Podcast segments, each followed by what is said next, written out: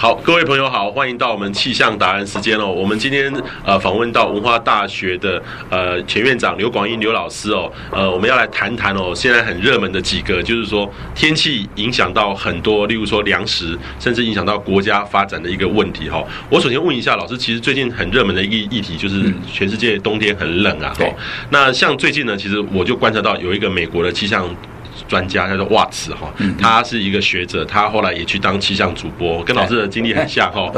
他在他的那个部落格上面写啊，有两两个照片，因为呃今年一月的时候在 Chicago，他在他在芝加哥那个拍到一张，就是说车子都被雪困住了，动不了哦，那个雪比车子高，好，然后他说他一九六七年的时候是在念芝加哥大学气象系，所以那时候也拍了照片，也是一样高，所以他就说了一句，他说。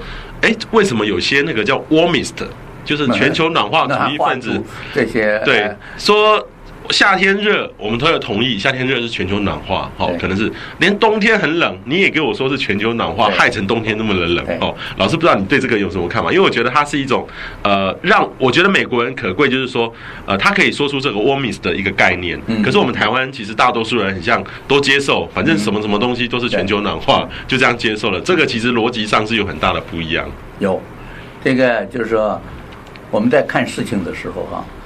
就好像说我们这个节能减碳也好，或是说为了全球暖化，我们一定要如何如何如何。可是呢，始终效率不高，始终效率不高。那为什么呢？就是我们这个心态不一样。我们始终是站在人的立场去想大自然。那人的立场想大自然的时候呢，你我们想的就可能犯两个毛病。第一个毛病主观，啊，第二个毛病呢，就是我在想你的问题呢，我是来修理你，不是修理我自己。所以我们就变成是做事情很困难。可是你要是把它倒过来去想一下，说我地球要我们改变，那地球是主导，我们是怎样的时候呢？这个情况就不一样了。这是第一个我们很重要的一个事情，在科学上来讲。第二个还有一件事情呢，就是这东方人呢不太容易接受这个科学。所以你看，整个的科学发展都是人家西方人领导，我们总是在跟到后头，那就是我们的方法论不好，那我们的这个实证主义没有没有确确切建立下来，那这个实证主义不能确切建立下来呢，就变成是人云亦云，呃，说来说去好像这个事情是真的，但是你真正去翻起来呃去找的话，又好像不是真的，就好像刚才你讲到，所以这个美国这个这位这位呃科学家，哎，他就有实际的东西给你对比。对比完了以后说，你看它都一样，没什么没什么差别，那你就可以找到。可是我们大概就在某个地方记一句话，或者在另外一个地方记另外一句话。好了，这两句话来了之后呢，你没有办法拿来比它，所以量化标准不够，我们就会发生这样的问题。那个。在实际上，美国人自己也说过这样的这样的故事哈，说一个小学生，呃，走学校的回家，回家以后就哭了。妈妈问他：“你干什么哭啊？”说：“那个那个圣婴欺负我，啊，圣婴欺负他。”你去想啊，那个圣婴怎么可能欺负到这个小孩？可是呢，大家就把罪过都上这儿放。这一放啊，我觉得发生两个问题了哈。第一个问题呢，大家就不当真了。就不会真正去，反正呢，圣婴在哪里嘛，都是他的事情，呃，我们也不需要去怎样他。而第二个呢，就发生现在这个问题，说，当东西向的这个圣婴、反圣婴在跷跷板不完的时候，那南北向两个在翘的时候怎么办？呃，像今年整个的华北地区是干的，是比较暖的，可是呢，整个的华南地区长江流域是冷得不得了的。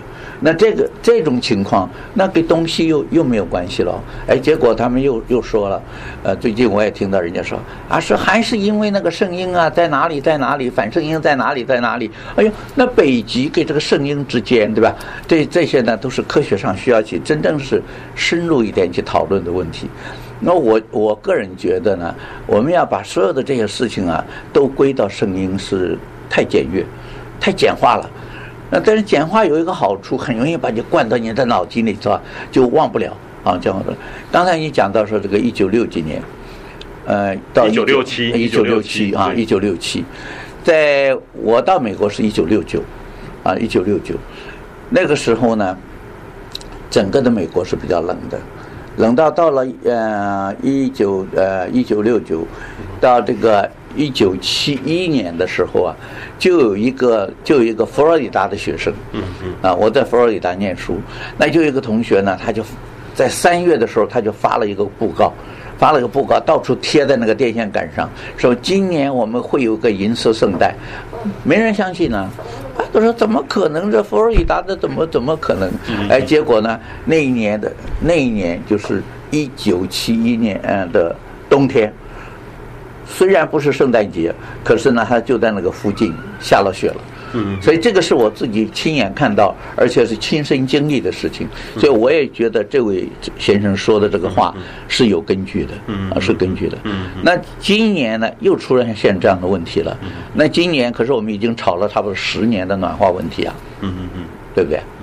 所以现在来说的话，老师，其实我们看到像今年哦，其实。很多人一直说这个冷哦，都是极端的这个气候，全球暖化造成这个原因。当然，其实像南半球的情况，我们上次老师有分析说，澳洲的情况是可能是反射音影响很大。当然，但是其他地方也有一些。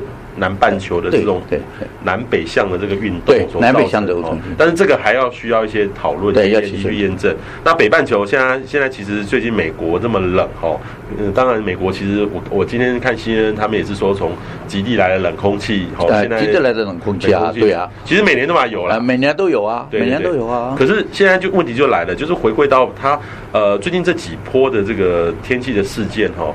已经造就成全世界这个粮价哈，对，突然飙起来。那我跟老师分享，就是说，其实我关心粮价是从两千零八年，嗯，那时候才关心的，因为那时候呢，那个经济学人的封面啊，封面是用用一个叫做这个无声的海啸，就是粮食危机，讲粮食危机。但是我觉得那时候的背景是因为大家都觉得说，哎，我们要做生殖燃料。嗯嗯，就是把我们吃的去都都去拿去做做燃料去开汽车去了。对对对，对，是它的针对性是在那里。对对。那这一次呢，大家有针对性是说，你一下子这些地方该产粮的地方，对，不管是这个澳洲也好，或者是黄河流域也好，那这都是主要的产粮地啊。对对。小麦，尤其是小麦、玉米这两样东西，都在这两个地方。对。那问题是说。这一次这几个天气的因素，就造成说整个投机客炒作的很好的题材，对，所以就是让这个全球的粮价、原物料的价格就有很多的。操作的空间，所以热钱大量的涌入，所以现在来说的话，其实我们台湾过完年之后，正如我们那时候跟老师谈的预期，嗯，其实整个的价格一定是飙的哈，一定是飙，而且现在还看不到顶哦，对啊，我觉得现在还可能还有一段的这样路哦。那如果这样的飙的情况下呢，其实在这段过程，我们就看到说全世界开始发生动乱了，嗯哼，例如说突尼西亚、埃及，虽然我们看到是政治的原因，可是事实上。也有一些背后是因为这种弱势的族群，对，像我们台湾人顶多抱怨，哎，好贵，好贵，好贵。可是你多掏点钱就没事了，还是过得了日子啊。对，那些弱势族群发生的问题就不是这样简单的。对，再就是真的是吃呃有问题嘛。这人是以食为天呢，当你吃的有问题的时候，就有问题了。嗯啊，就有问题。所以刚才你提到这一点，我我是觉得我们对这个自然界的说话的。科学的精神是不够的，尤其是我们对地球爱护地球的这一块，没有真正用科学的力量去推动它。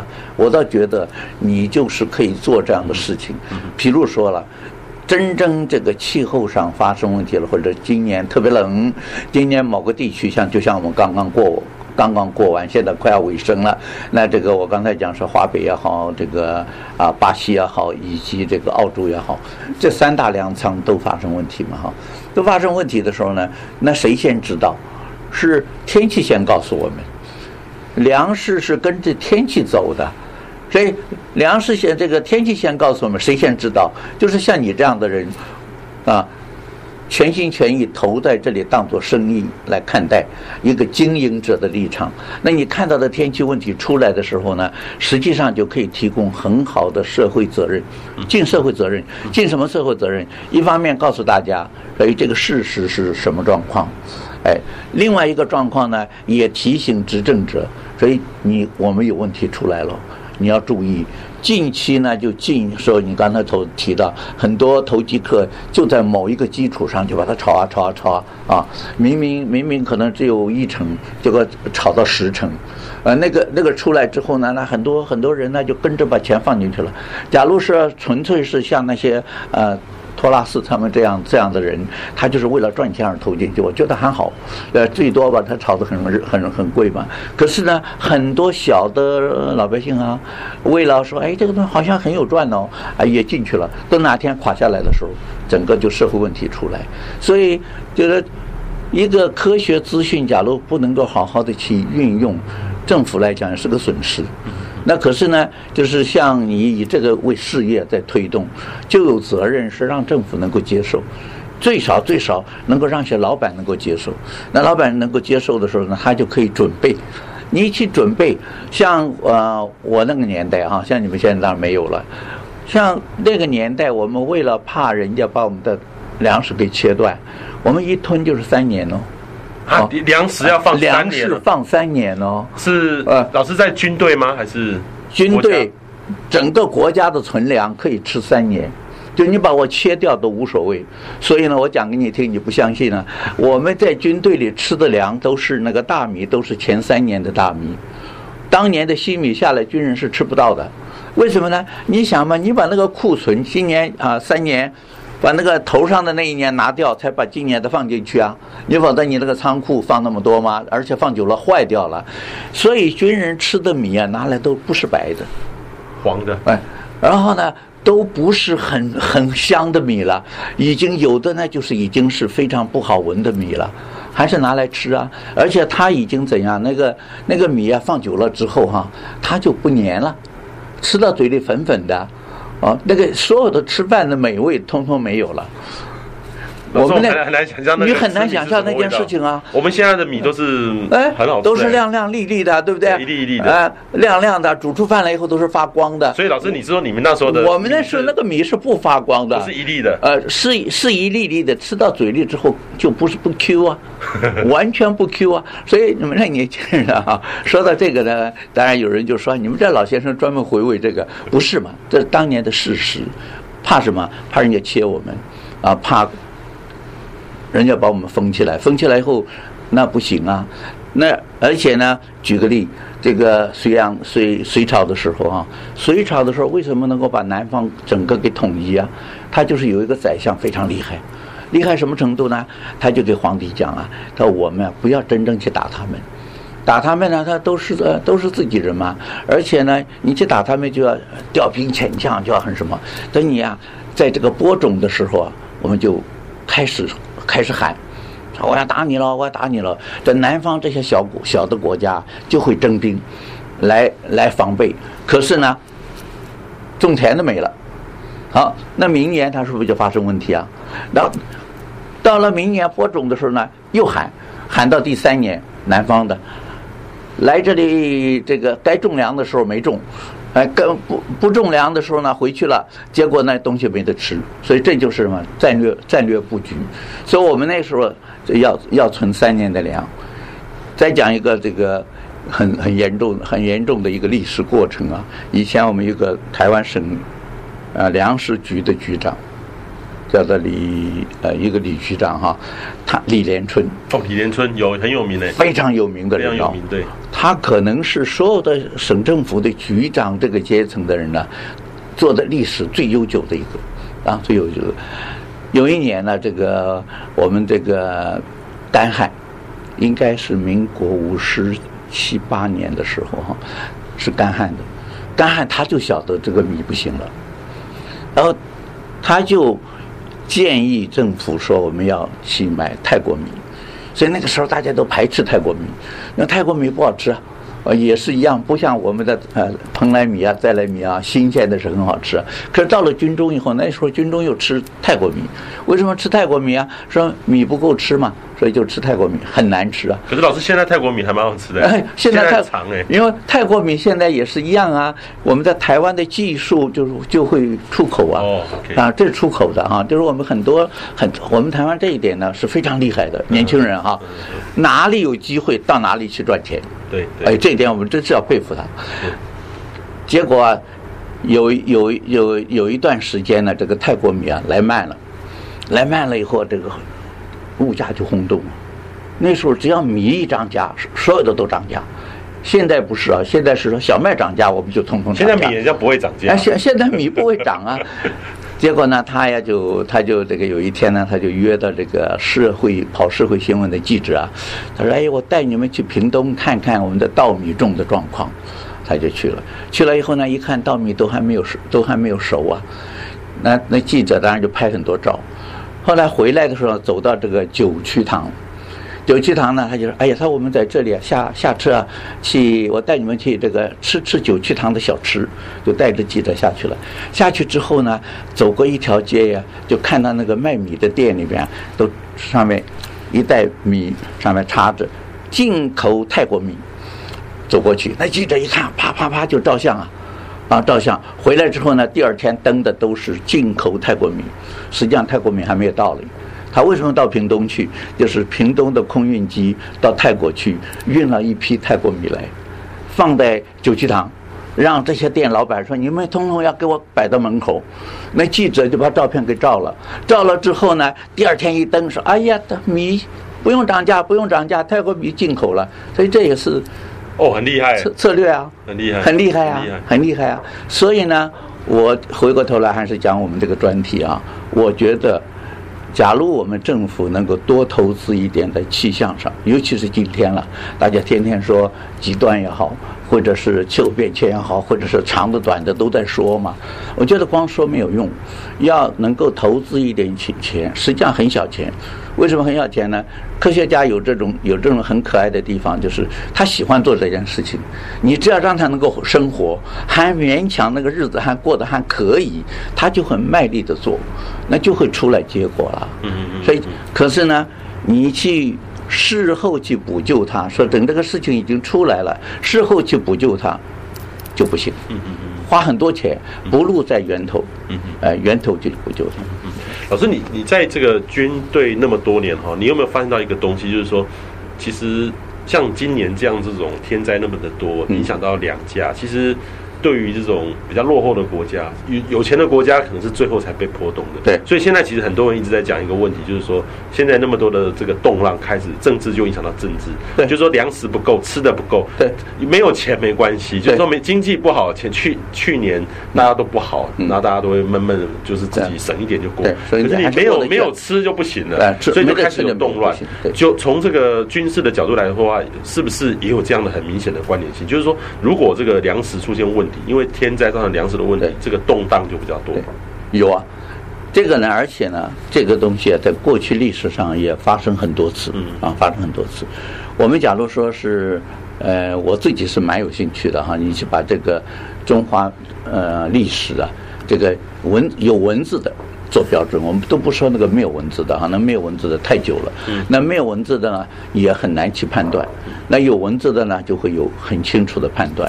啊，那假如说，呃，我相信你手上也会有一些资料，就是那些历朝历代的它的。天然灾害，哎，自然自然灾害，这自然灾害当然包括很多种，但其中一个影响面比较大的是气象灾害。嗯嗯。为什么呢？你不管是地震也好，或者是说呃这些呃其其他的这个自然灾害也好，都非常局地。啊，都是非常局部，地震嘛，都是那个范围之内。像有些国家火山比较多，它也是那个火山那个范围之内，不会影响到别的。可是我们就这个气象的条件来讲啊，淹水，一淹就是一条线，就也就是说呢，这条河沿岸都发发生问题。那假如是干旱，那就更严重。严旱干旱的时候呢，是整个一大片不下。没有雨，像今年整个的黄河流域到黄河流域以北，就是说的华北地区，那华北地区还好，今年东北比较好，东北今年呃就是去年了哈，去年的呃冷的下雪下的比较早，所以东北的产产的东西是没有问题的，呃，可是呢，整个华北地区今年是以北京来讲，有一段时间。将近两三个月没有没有雨，一百天啊，超过。它等于是前几天才开始下。对啊，才开始才开始有一点雪，一点点的，一点点而已嘛。所以这些影响呢，就是一影响就是一片，好几省。啊，好几省，那这个呢，有人就嗯，我相信很多人要假如关心啊、呃、这个自然现象的话呢，最近又在又在说一个事情，而这个事情呢说的还很响亮啊、呃，可能报纸上马上就会变成变成很热门，讲什么呢？说太阳今年会有风暴了。啊，太阳风暴会出来了哈。而且呢，说这个太阳风暴今年可能这一次的发生在大概是在一两年一年到两年之间。对，二零一二到二零哎一三嘛，它可能变成是历史上最强最强的一次啊，最强的一次。那这些呢，当然就更遥远一点。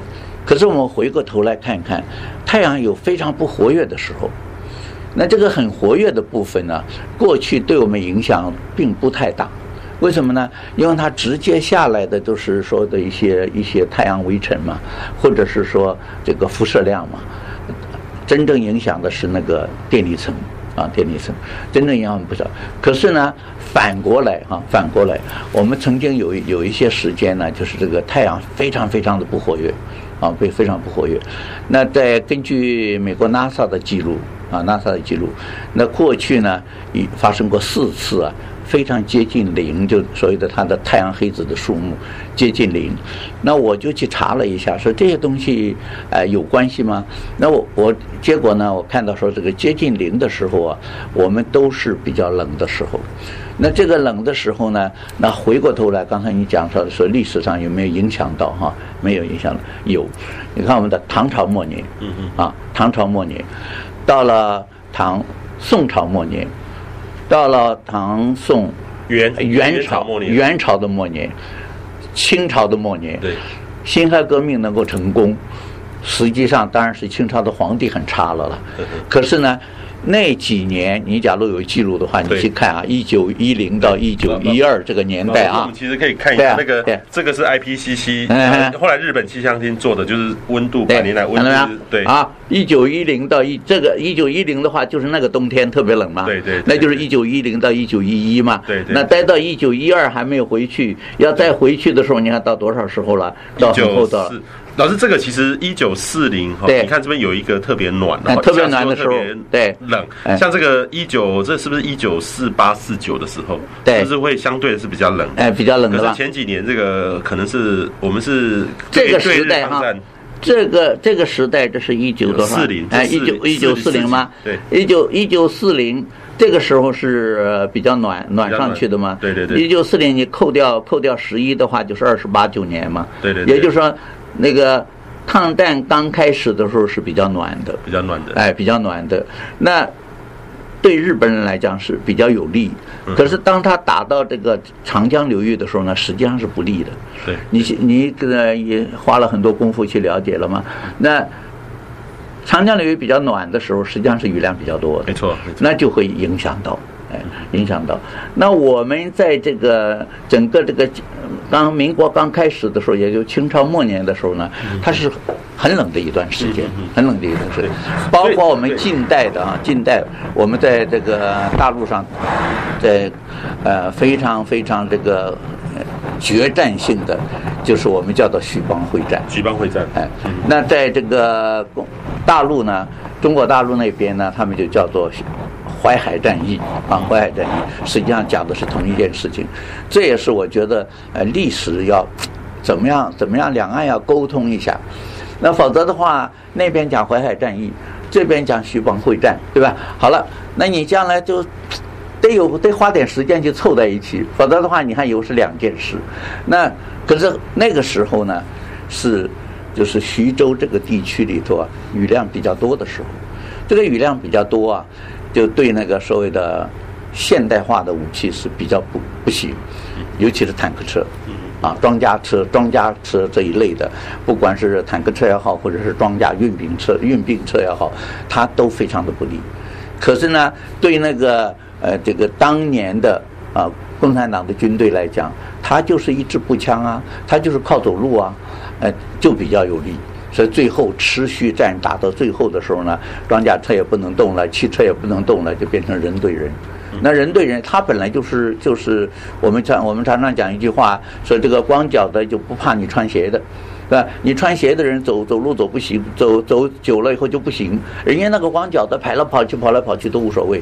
所以这些呢，都是在这个在关键时刻，我们不能说啊气象能够决定百分之百啊。不太可能啊，不太可能。可是呢，在这个关键时刻，哎，它就是那个关键力量。所以我们常常讲啊，说什么叫做压死压死骆驼的那根稻草啊？对，那个稻草对那个骆驼来讲有什么了不得？可是它就是那个临界点嘛。那我们也常常讲啊，说不怕一万，就怕万一嘛。那你这这件事情本来就很大，那大家都会非常注意它。哎，可是在这个顶上的这一点点，假如没有抓到，就会出问题。嗯，所以刚才我特别强调，你要好好的去推推动一下这个事情，这是一个。以你来讲，以你从事这个行业，那你就变成一个社会责任，就好像我们很多很多这个呃大的电子公司的老板，我觉得他除了在为国家挣一些钱进来，往自己的资产要累累越来越多以外，那也要负一些社会责任。嗯嗯，老师那。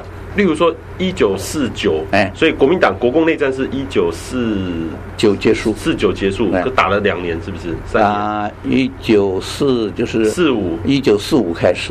打了打了四年了，对，打了三年多，三年多，所以那时候看等于是说是转冷的时候，对对，正在转的时候。所以老师，你那时候是几岁？你那时候是呃，我一九三七，呃，一九三七出生，三七出，所以那时候你那时候真的很冷吗？在整个中国真的很冷啊，真的很冷，有多冷？对。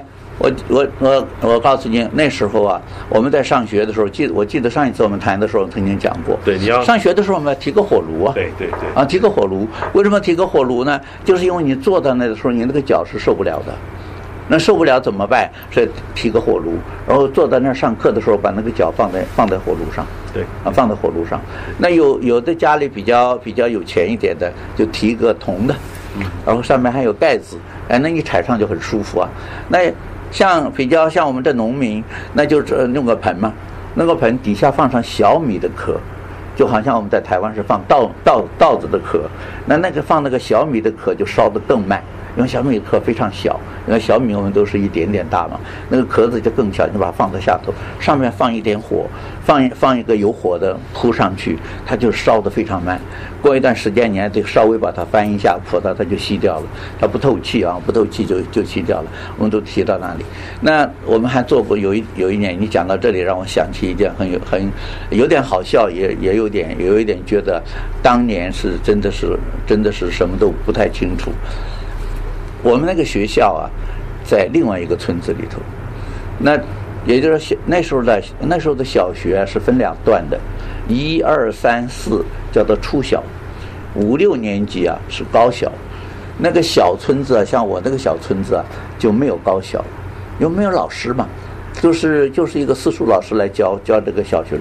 到了这个五六年级的时候，呢，集中到另外一个学一个。村子里边去，那个村子就把别的别人的一二三四年级的毕业的学生啊收来，在那儿念。那有一天呢，就我们放学了，放学了以后，平常都是大家各自提着书包走过来，大概走个一刻钟的样子，有那个村走到这个村就到家了。那天也不晓得嘛，怎么有有同学发神经啊？发神经以后呢，看他一片雪啊。啊，一片雪，一片雪，更应该提着自己的火炉回家就好了。那天有一个同学说：“哎，我们排好队，来，我们一起跑回跑回家。”就大家在这排队，排队的时候呢，有那个村子一下就跑出来了。那天呢，不，我们不晓得那时候的，就是国军给这个共共产党的军队啊，正在山东你争我夺。今天可能来的是国军的部队。明天来的可能是共共产党的军队，都不知道。结果我们那个上学的那个村子啊，还是国军的军队。结果我自己家的这个小村子啊，已经有共产党的军队进来了，我们也不知道。放学嘛，就跑，跑到中间就听到啪啪啪啪，枪就打出来了，啊，枪打出来了。大家一看就吓呆了，说怎么怎么有枪声啊？哦，就还是要回去，还是要回来啊。回来的时候，走到我们的村口，就碰到我们那个村长。那个村长正在那儿给那个给那个卫兵啊，共产党的卫兵啊，说：“你不要开枪啊，那些孩子都是放学的。”他我怎么知道？我还以为那边那个村子的国军过来打我嘞。所以那个时候就冷到，就是就是这个样子，随时随地走到外边都是下都是雪，都是雪，哎，都是雪地。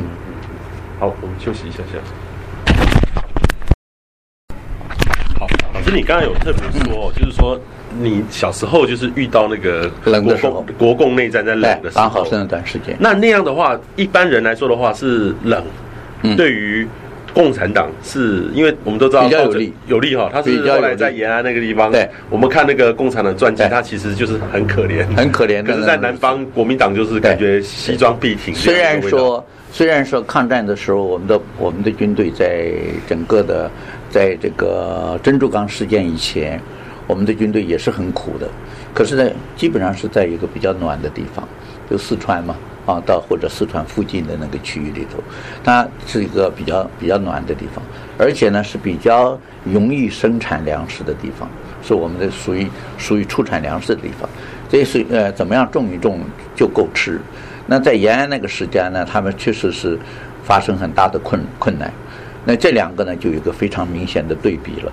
那第二个呢，就是在那个在那个这个所谓的大范围的战争里头，哈。机动性当然很重要，可是呢，你的机动性需要配一个非常好的后勤补给系统。那当这个珍珠港一一发生，然后啊，这个原子弹一丢，日本一投降之后呢，实际上我个人的感觉了，虽然这虽然这是事后，当年并不知道啊，就是感觉呢，就是这个准备是不够的，就突然之间就是要要出来了。这个部队呢要开到前方去了。假如说开到前方去是这个呃，就是天下太平了，这个事情很简单。可你这开出来之后呢，不是，你是开出来之后呢，碰到另外一个对手。那这两个对手碰到一起的时候呢，那一个本来就是很艰苦的，他本来不需要靠任何的后勤补给，他有一杆枪啊，背上这个这个子弹，他就可以他就可以打了。那这边呢？在尤其是这个珍珠港事变之后，到美国人参战参战，那我们的物资比较比较好的时候呢，实际上呢，我们的部队是越来越比较呃现代化，武器也好，呃装备也好，都比较现代化。反而到这个时候呢，那个时候出来一个马歇尔，啊，美国的马歇尔计划。马歇尔计划呢，他没有办法干涉另外一面，他就压迫这一面。这实际上，美国大概都是这个样子。你看，最近我们出来这个 AG 的事情，你去看看，他也是压榨压榨这个这个总统，他没有办法压榨人家那个反对派。所以呢，在那个时候呢，他就是切我们很多东西。比如你的汽车，你的汽车你总得有汽油啊，我们的汽油是是不够的嘛。那你的飞机哈，你说飞机比共比这个共产党的军队厉害，他根本没有没有空军。可是因为他没有空军，所以他也不依靠空军了，他就依靠他那个地面。那我们的国军呢？说呃，我们有空军，说我们要依靠空军。可是呢，你当你油不够的时候，你那个空军活动也是受限制的，所以就会产生产生这样的问题。那再有一个很重要的，我觉得就是那个气候上的暖冷的比较，由由冷变暖，不太会有问题。人越过越舒服嘛，啊，日子越越来越好过。田也越来越好好种，可是有暖，突然降下温度来，就像今年，今年为什么大家喊得特别厉害啊？就是因为前几年都是热的，今年冬天，而且一直告诉我们说不会冷了，冬天不会冷了，你无备啊，要想买衣服也突然之间要要买衣服，所以这个日子就非常非常不好过，所以他那个时候就这样子一下子就不行了，所以。我们在这个这个状况之下呢，那个时候我在山东啊，所有的这个过程。后来我到南京，到徐蚌会战的时候呢，到民国三十七年，一九四八年，那我就到到南京了。那到南京的时候就看后边这一段，那个时候是属于，就是阴阴天，就是整个的徐州，就是安徽到江苏的靠，以这个南京来看，就是比较靠东北西北面的这一块，它是雨量比较多的。我有山东出来的时候啊，那时候在山东的战争最后打到就是只剩济南跟青岛，只剩这两个地方是国民党掌控的，哎、其他都是已经变成其他全都是共产党了，全都是共产党的部队掌控。那我到了那一年的民国三十七年的中秋节，中秋节的时候呢，共产党就把济南给包围了。啊，包围了之后呢，要把共产把我们这个就是最后包围的时候呢，那时候很很很妙，有个七十三师，一个呢八十四师，八十四师的师长就是吴化文。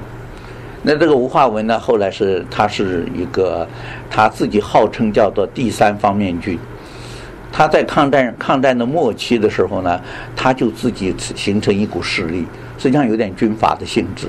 他也不说他是国国民国军，他也不说他是共产党，他说我是第三方面军，所以你们谁都不要动我啊，谁都不要动我。可他势力很大，最后国民政府就拉拢他，说你这样好了，我给你当山东省主席，啊，这个王耀武啊，让王耀武当山东省主席，王耀武就是吴化文的。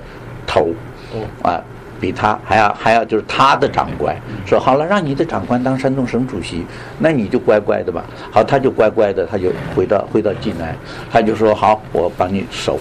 可是呢，那时候啊，所以这个社会上的这个谣言呢非常可怕的。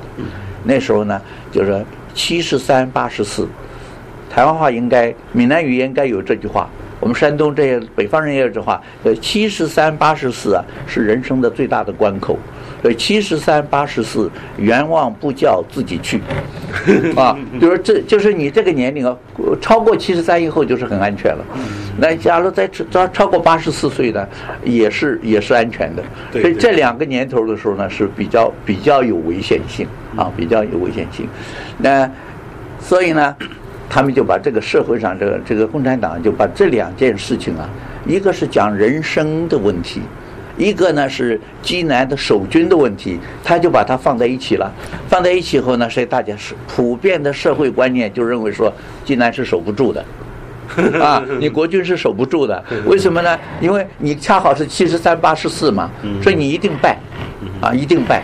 那后来当然是这个败在哪里呢？败在就是吴化文呢。刚才我讲过，王耀武的给这个吴化文，他们在在这个第三方面军，在经过。拉到济济南去守济南的时候呢，在路上，啊，在路上，因为他号称第三方面军，所以呢，他就变成说，走的路途中间呢，他就是把眷属放在后头，把部队放在前头。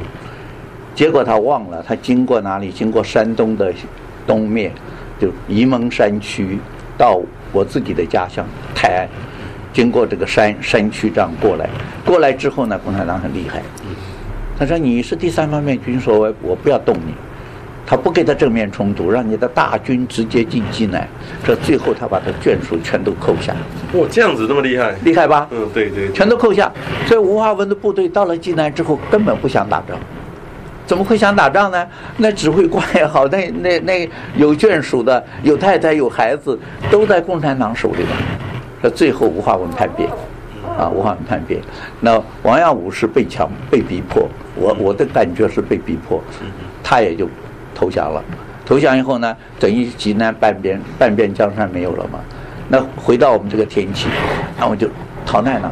我那时候就就这样逃出来，跟着我叔叔逃出来。所以老师，你是那时候整个呃国民党失守失守之后，失守之后就是开始逃难了。嗯嗯。逃难出来的，对，逃难出来的时候呢，我们有有济南到泰安，我自己的老家嘛，自己的老家，那我叔叔就到了到了泰安，到了泰安之后呢，那我爷爷就决定说，你们还是继续走，结果我叔叔就带着我，带着我就上哪里去呢？就是要到徐州，那时候最近的只有两个地方是国军的，一个是青岛，一个是徐州。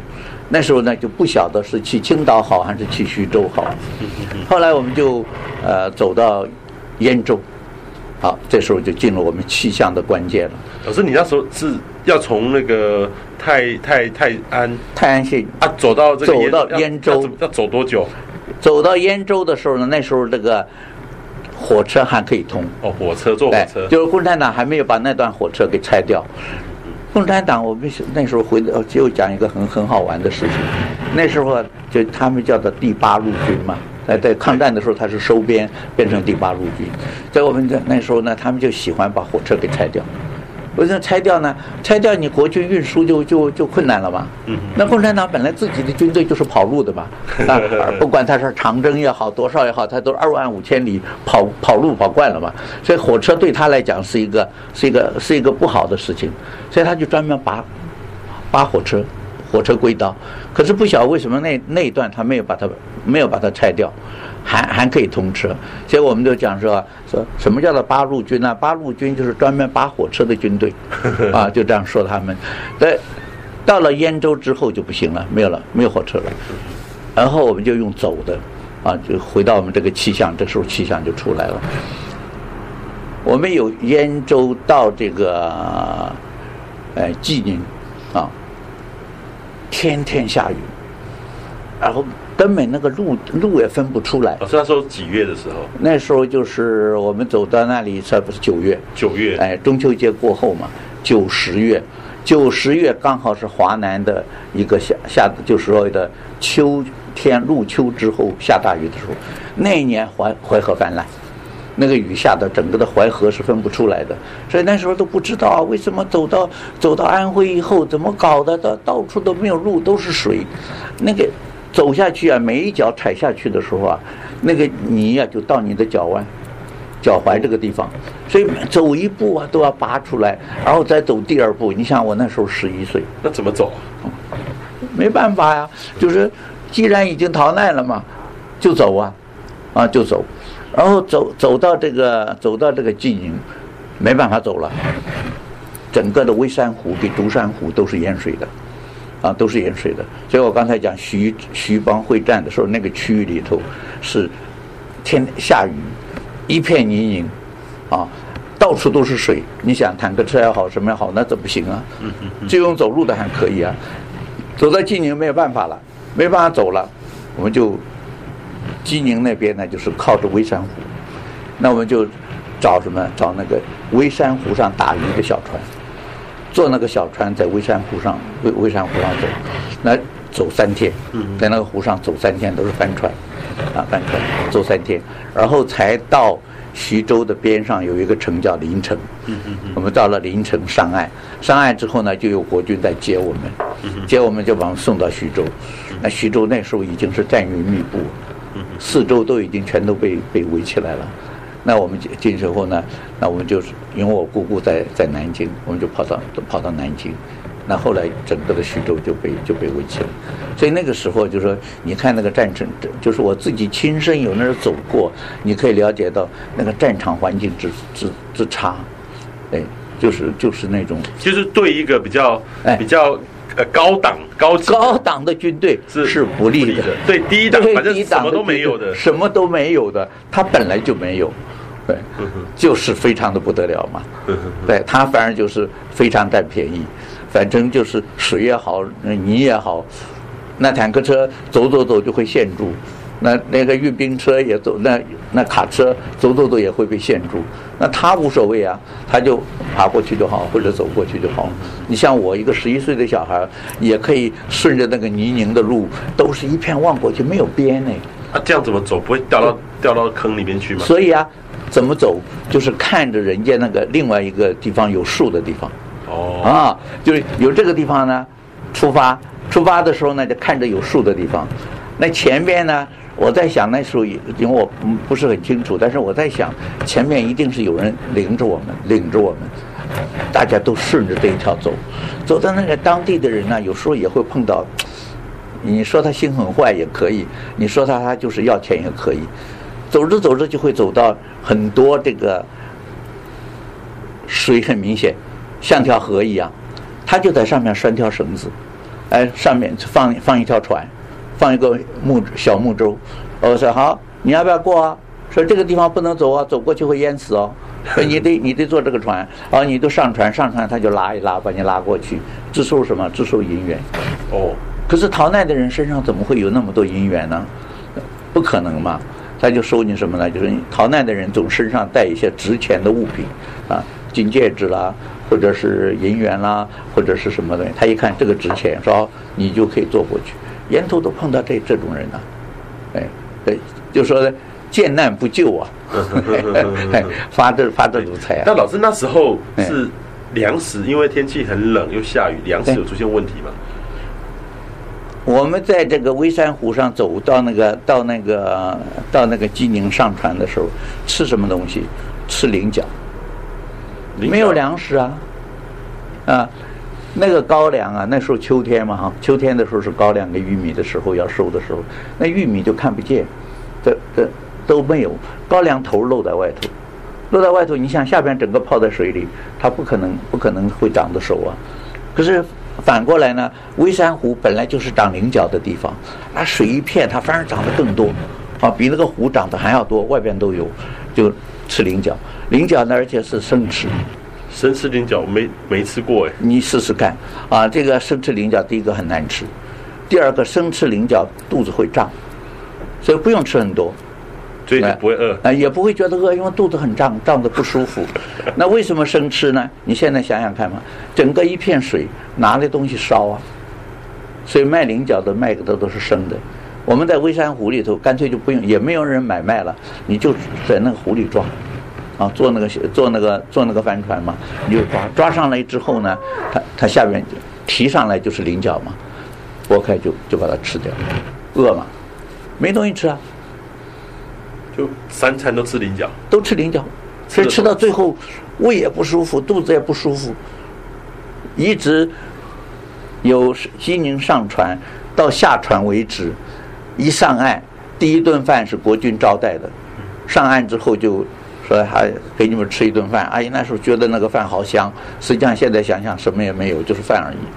对，所以这些事情啊，就是说气候不见得是。百分之百的影响，但是它就是那个关键点。就像今天我们一开头就讲到这个，呃，这个产物产的涨涨跌啊，哈，最近面包不是也要涨价吗？豆浆连豆浆都涨价了，说不定哪一天我们今天哎，吃吃顿面也要涨价。哎，反正豆产品、小麦产品，哎。都会都涨价了嘛？油也要涨，哎，油油跟着也要涨嘛。对，那油我倒觉得涨实在没什么道理。跟天气没有关系。哎，油呃油怎么可能？油它在它就是在这个地下嘛啊，但是呢，哎，它就也跟着涨，大家都跟着涨，所以这些啊都是还是我觉得了，就是真的是。小投资大收获。嗯，站在政府的立场来讲，站在这个社会的这个大老板来讲，对，那实际上是小时候都大收获。对，那老师，我问一下，就是说你在军方有气象哈？嗯，当然，老师是到台湾之后才接触到这些东西，在这种抗战或是对日战争的时候，那个我们的国军有气象馆吗？有，有是有有。我们是这样子啊，这个我们的国我们的空军呢。是全西洋派的，也就是说呢，我们空军一开始就是洋派的部队，因为我们自己不产不没有飞机嘛，都是靠国外来的。那抗战的初期的时候呢，都是靠苏联，我们用的都是苏联的飞机。那在抗战以前刚开始的时候呢，是用的美国的飞机。后来到了真正真正跟美国、日本打起来的时候呢，美国在这个下珍珠港事变以前呢，美国基本上是不太管我们的，一直到珍珠港事变快要发生的时候，所以这也就是很多人怀疑啊，美国政府当初是知道珍珠港事变要发生，为什么呢？美国那时候反战，美国人很奇怪，碰到碰到亚洲打仗他不太愿意，可是碰到欧洲打仗他就很热心，因为他的。从欧洲来的，啊，可能就是这样子，所以呢，对我们他是不太理睬，所以有人就说呢，罗斯福就设计了这个珍珠港事变，哦，让设计，呃，设计好，就是明明知道日本会来，而没有去这个真正去阻挡他，当然事后是太大了，日本惹祸惹得太大了，他本来就希望说，假如那个说法是真的，那他就是希望说你在那儿惹点祸。那美国人就会群情起起，就愤愤愤慨嘛，愤慨了以后呢，就会派兵就很很正当。可是美国政府，我为什么说美国政府可能应该知道这件事情呢？就是珍珠港事变以前。就有美国的志愿队飞机到台湾到中国来了。哦，就是陈纳德，对对对，啊，就是后来后来我们陈香美啊，飞虎队陈香美嫁给他，那陈香美嫁给他的呢飞虎队，飞虎队就是美国的志愿兵，志志愿兵怎么可能带着飞机带着什么一起来呢？那就是美国的政府说让某一些人退退伍，就好像说现在的呃到我们台湾来的这些这些外交官，他也是先。搬搬到这个在台协会，然后将来回去的时候再回到国务院。那时候就让陈纳德带了这批人来这里，所以呢，这些人来的时候呢，基本上来讲都是科学、对科技非常信任的人。所以他来的时候，我们在前面我讲到前面，我们在民国十六年开始成立空航空学校，那航空学校一成立，就有气象台。所以民国十六年，哎，十六年航空学校航空学校设立的时候，我们航空学校里边就有一个气象台。这个气象台呢，给那个气给那个通信的合在一起，一定是这样子的吗？所以这里有气象观测员，然后呢，这个有有发报的，有通信的啊，有通信的。到了民国二十二十八年。啊，就抗抗战，抗战二十六年，二十六年抗战嘛。二十六年的时候呢，就我们在台湾，后来变成我们真正的我的老师，大概在台湾所有的气象的，不是他直接的学生，就是间接的学生，就是刘延怀刘老师。那他呢就被空军请请到空军官校当教官，然后同时呢兼那个台长。那到了呃抗战以后。到这个二十八年的时候呢，呃，民国二十八年，我们就成立了所谓的航空气象测候班，就成立了这个班，他就是班主任。那那个时候啊，这个训练了蛮蛮多的人，就是凡是有空军的地方，就有这个学校的毕业生。像在我们台湾来讲哈，像在我们台湾讲，像中央气象局的前任的局长吴宗尧吴吴先生，那他是五期毕业的。那这个像这个民航局的，啊，历届的到到这个张林校，到这个林菊琴林老师，也都是那个那个班毕业的。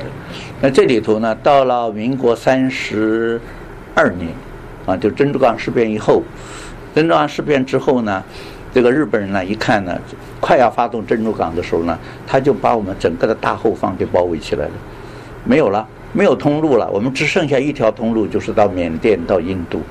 可是你你我们念地理气象的人都知道，那个地理条件是非常差的。差的。那山呢？哎，那怎么飞呀？所以那时候呢，有一个就要唯一的通路就是到那里。那时候呢，日本到处轰炸，我们已经没有办法训练空军，所以就在仰光训练空军。学飞空军学飞行的那个时候，都要送到仰光去去学飞。那唯一的出路就是所谓的驼峰飞行。啊，驼峰飞行，那驼峰飞行的时候呢，最高的地方比我们玉山还高，啊，比我们玉山还高。那时候用的飞机叫做 C 四十六，就是 DC 三。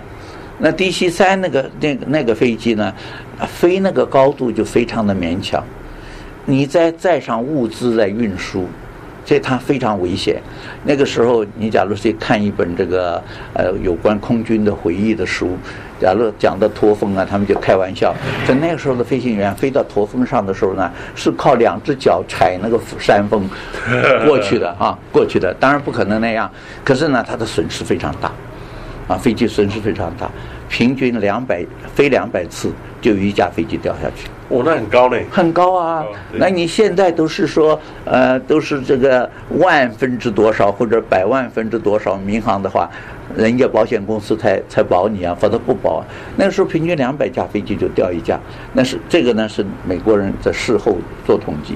而那个时候，但是呢，这个军人有可爱的地方，尤其是空军有可爱的地方，明明知道这个山飞过去非常困难，可是命令在身，他就是飞。莫非没有气象报告的啊？没有气象报告，结果在昆明，那时候有昆明飞到飞到这个印度，那有昆在昆明呢，那个美军那个这个这个呃珍珠港事变之后就变成十三航空队，那十三航空队就变成那个指挥官就在那个昆明机场的门口挂一个牌子，说驼峰上没有天气，啊。那我看我每次看到看到那那这句话的时候，我就觉得他脑筋里面可能就想两件事。第一件事情呢是我不知道驼峰上什么天气，但是你就是要今天就这飞机就是要飞。然后呢，另外一个呢，他是真正的说告诉你你去吧，那里天气没有啊没有，实际上是有的。那最最惨的一次呢，是我们我刚才讲到那时候官校的飞行员在毕业以前。因为他已经没地方可以训练了，日本人在炸，日本人在炸，在昆明训练的时候呢，飞到相当程度，就说你哎，你可以飞，就认定你的身体啊各方面反应都可以当飞行员，就把你送到印度去飞去飞。那有一架飞机带着这这一批学生，啊，在那个山上掉下去，掉下去的时候呢，单一架飞机啊，就这一架飞机，学生就有二十八个。哇，就二十八个，二十八个二十岁的二十岁的这个年轻人哦，再加上机组人员，合起来呢就这样掉下去。那刚才我们讲到说，平均两百架就一架掉下去，那一掉下去的时候呢，那就上面就是五个人，正驾驶、副驾驶，还有一个机工呃机械的，还有两个这个搬运的，就在飞机上到时候好好把物资怎么样弄出来，一下去就是。在那时候，美国人觉得这个事情真是不得了。那到了到了这个呃。一九四三就是呃三十二年的末期，这个指挥官换了，美国这个指挥官换掉了，换了之后这个指挥官就不行，都认为说不能这样硬来，啊损失太大了，不能这样来，所以他就准许这个机长啊，你碰到什么样的状况的时候，你是可以放弃飞行，回来。原来是不准回来哦，就是明明不好也要穿过去哈，所以后来就是准他们回来。那准他们回来的时候呢，就大幅的降低。另外呢，他就调了一个第十气象中队到昆明来。那这个人呢，很了不得。这个人呢，这个队长啊，这个队长是西点军校毕业的，然后他拿到 MIT 的硕士，他有西点军校一个一个一个一个指挥官。后来他到了这个少校中上尉的时候，他决心改学气象，所以他就到 MIT。后来他就变成来担任这个队长，他就给那个指挥官说：“不能这样搞，啊，你怎么可以告诉他没有天气呢？我们得有天气才行。”那这个指挥官也观念也改了，他说不能，所以说先让飞行员可以回来。结果那一个中队有两千个气象气象员，哦，为什么要那么多？他就在沿线能够进去的地方都放都放气象带，都放气象带。然后呢，那个指挥官很厉害，说给他一架飞机，啊，给他一架飞机，说这架飞机由你由你负责。这架飞机每天就是飞沿着这个气象站飞一次，飞一次以后呢，当然一方面是看看怎样，一方面呢就等于当航线侦测。OK，呃，航线侦测。那这个这个指挥官后来啊，当得很好嘛，这个队长当得很好。可是后来他这个回回国以后啊，回国以后呢，这个二次世界大战结束了，美国跟俄国之间还在冷战期间，那美国就在这个加拿大的边境，内布拉斯加那个地方吧，那设了这个叫做北美防卫司令部。那北约防卫司令部呢，就是防俄国人，防俄国人。那时候就很就每次演习啊，演习的时候呢，他就升到这个假想敌大队的大队长。后来升到升到美国的一星一星的将军，就当到这个连队长。美国的连队长都是一星的一星的将军，那他就当到连队长。哎，这个人很奇妙哦，他就说啊，我既然是这个所谓的假想敌，我就应该想办法让他们发现不了我们。哎，所以他给他一个和一个伙伴，这个伙伴也在我们这个这个所谓驼峰航线上当过观测员的，他就说啊。哎，你每天给我提一个天气，提个什么呢？提一个在这个云笼罩之下，让我不容易被人家发现的时候呢，提供它。好，他每一次啊，利用这个冷风过境啊，他都会穿透成功。那些那些雷达站的呢，防情雷达呃侦侦测飞机的雷达站呢，不晓得多少人被 K。他说这飞机都进来了，不止一架，他就带着队进来，呃，都侦测不到，啊，都侦测不到。第一个呢，他先是在云里，远的时候你看不见，等他到了这个加拿大给这个美国大湖区的东北角，是一个海，是一个河口，那就在那个河口穿穿很低。很低，雷达又看不见，这他常常是很成功的，他就做得非常漂亮。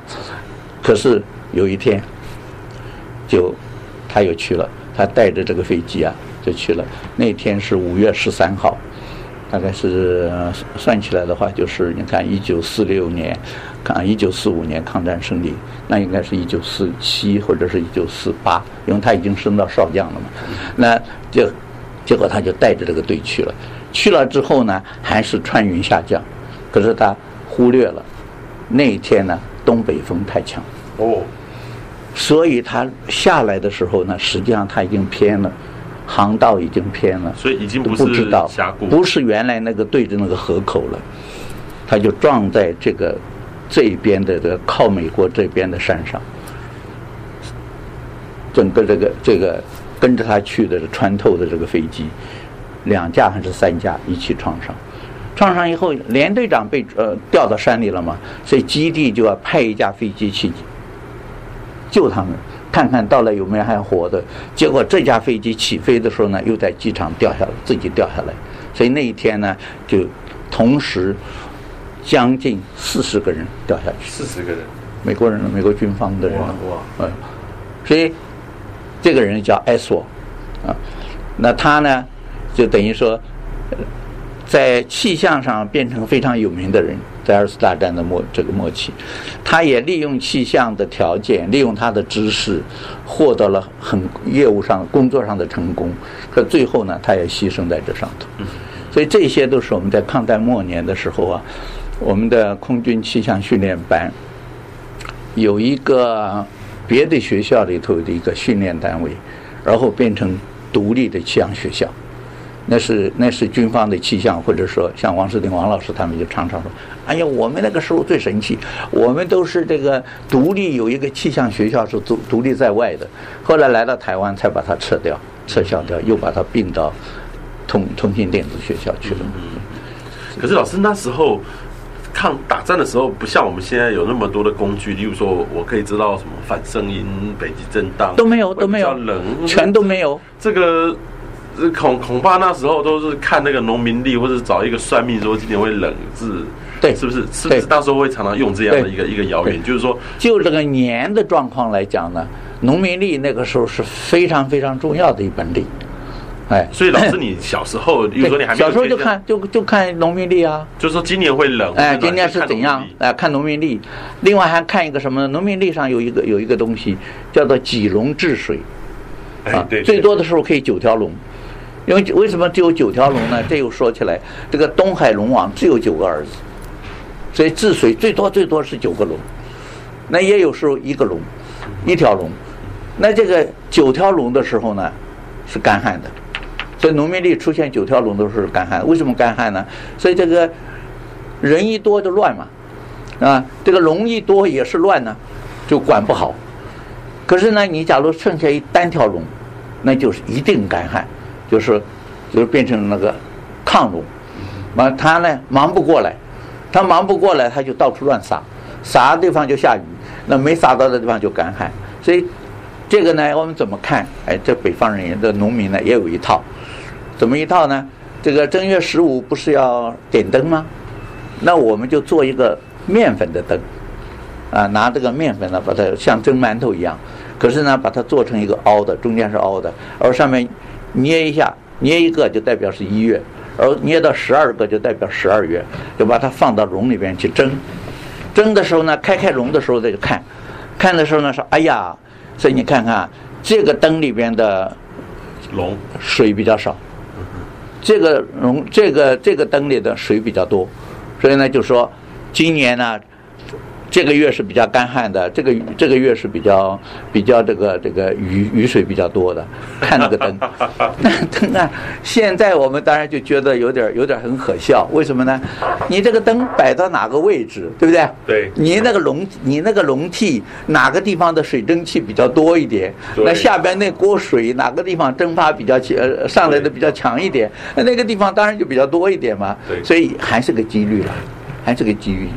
所以那个时候呢，就是长期来讲就是看这个，短期靠什么呢？短期那时候唯一的办法，实际上预报那时候技术也很差，没什么没什么预报技术。就是靠，就是说今年的冬至若，哎，除了看农民历之外，就是今天是今天是农民历上的什么日子，那它应该是怎样？那里当地就有很多说法嘛，就照着他们当地。再一个就是靠靠手势。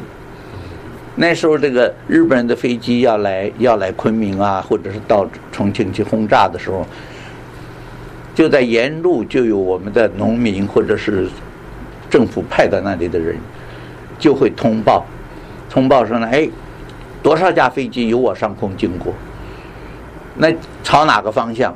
那下边呢就预估它会到哪里。实际上呢，气象员呢那时候的观测员，他的责任也就是说，什么时候到哪里，什么时候到哪里。所以呢，对这个很有系统的天气预报就很准。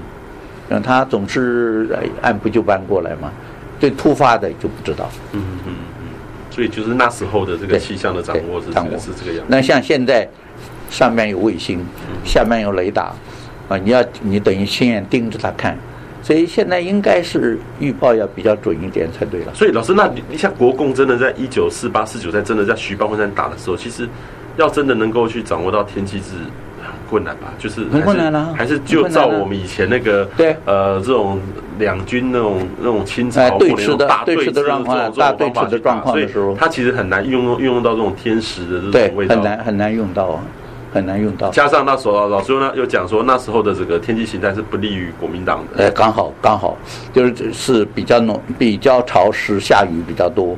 我刚才讲我那一路走过来，有有这个。有兖州开始，兖州是山东的，那再过来到到这个微山湖这边，再过来进入安徽，整个是一片汪洋啊！你看要下多少水？因为淮河是泛滥的嘛，淮河那时候看不见了，没有了，就变成了一片都是水。嗯嗯嗯，这个有时候就是很难说，到很难说，就很像说老师说，这个天气是老天不照顾你呢，还是怎么样？所以他也也就是说，你假如那一年刚好碰到是少雨。干旱的时候，那国民党就 OK 了。这个这个机械化的部队有汽车的，总比你那个没汽车的好啊，要占很多便宜啊，对不对？你就算当然共产党喜欢喜欢挖战战壕，那你这个地是硬的，跟那个下雨天挖也不一样啊。对，所以这就是有时候说，连这个孔明都说嘛，这孔明在这个这个赤壁之战的时候。大家都把它说得很神呐、啊，那可是它实际上也是利用一个气候的观念嘛。气候的观念是什么？像像我们现在就很清楚，呃，高压由长江口出出海，而长江口吹东风，整个长江都是都是大雾的，没有问题的。可是你去想啊、哦，这个高压一回流，那个高压的后边就是西南风，那个西南风。等这个高压一出海，后边西南风来了之后呢，就是另外一道锋面要来了，那他就是就是要大雷雨，所以你看诸葛亮多厉害，他就晓得利用利用这个东西，那他也晓得，好像我们上次也提到过，他也晓得怎样呢？等这个东风吹完了之后，就会有雷雨。雷雨对，哎，他也晓得雷雨来的时候，假如曹操没有被烧死，他会上哪里逃？所以他就让这个谁，让这个关羽、关公去抓曹操，而他也晓得关公一定不会杀曹操。那关公对曹操，这个曹操对关公太大的恩惠，他一定不会杀他。那也就是说，只要曹操没有被当场打死，那他一定就会还继续回许昌。那回许昌之后才有三国鼎立。你否则，假如东吴。就把曹操给杀了，那还有刘备啊？没有刘备了，那怎么可能还有三国鼎立啊？没有了，所以这这个诸葛亮很厉害。嗯嗯嗯。OK，好，我们今天非常谢谢老师接受访问，谢谢老师，谢谢。谢谢